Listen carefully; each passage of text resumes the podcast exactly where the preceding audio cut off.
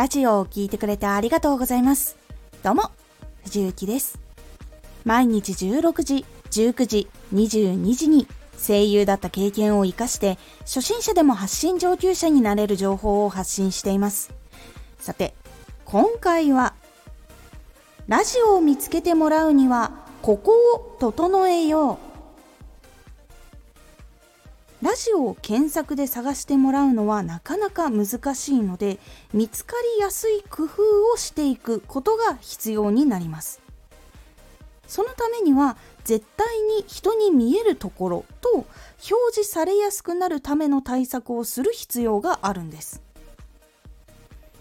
まずラジオを更新するとトップページや新着に表示してもらえる可能性っていうのがあるのでアイコンの写真とかラジオのサムネイル画像っていうのはしっかりと整えておくことが大事になります。やっぱり目に入るところになってくるのでそこで印象が決まること結構あります。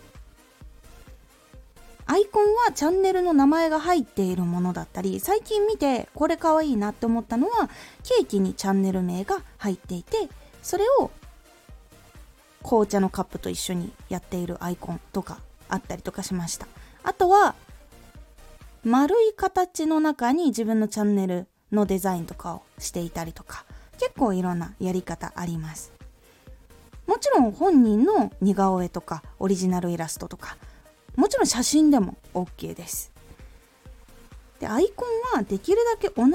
ものを使うことっていうのが大事になります。やっぱり何度も見て覚えてもらう必要っていうのがあるので同じものを使い続けるっていうのはやっぱり大事になります。サムネイルもアイコンと合わせている人っていうのもいます。私はそのやり方をしています。もちろん別にするのももちろん大丈夫です。そしてもう一つ検索に引っかかりやすいようにするためにはタイトルとハッシュタグここは工夫する必要が出てきます。多くの人が知りたいことを検索する時の単語を含むことで他のラジオの検索をしている時に一緒に表示されて聞いてもらえる可能性っていうのが高くなります。単語を見つける時は Google などの検索窓があるのでその中に入力して予測のものが候補が出てきます。これとか一緒に調べられてますよみたいな。その単語とかあとは他のラジオに行った時にその人のハッシュタグっていうのを観察してみるっていうのも結構ありです。そこからあ自分と同じ発信する時にこのタグは確かにいいかもしれないっていうものとかを勉強して使うようにしてみてください。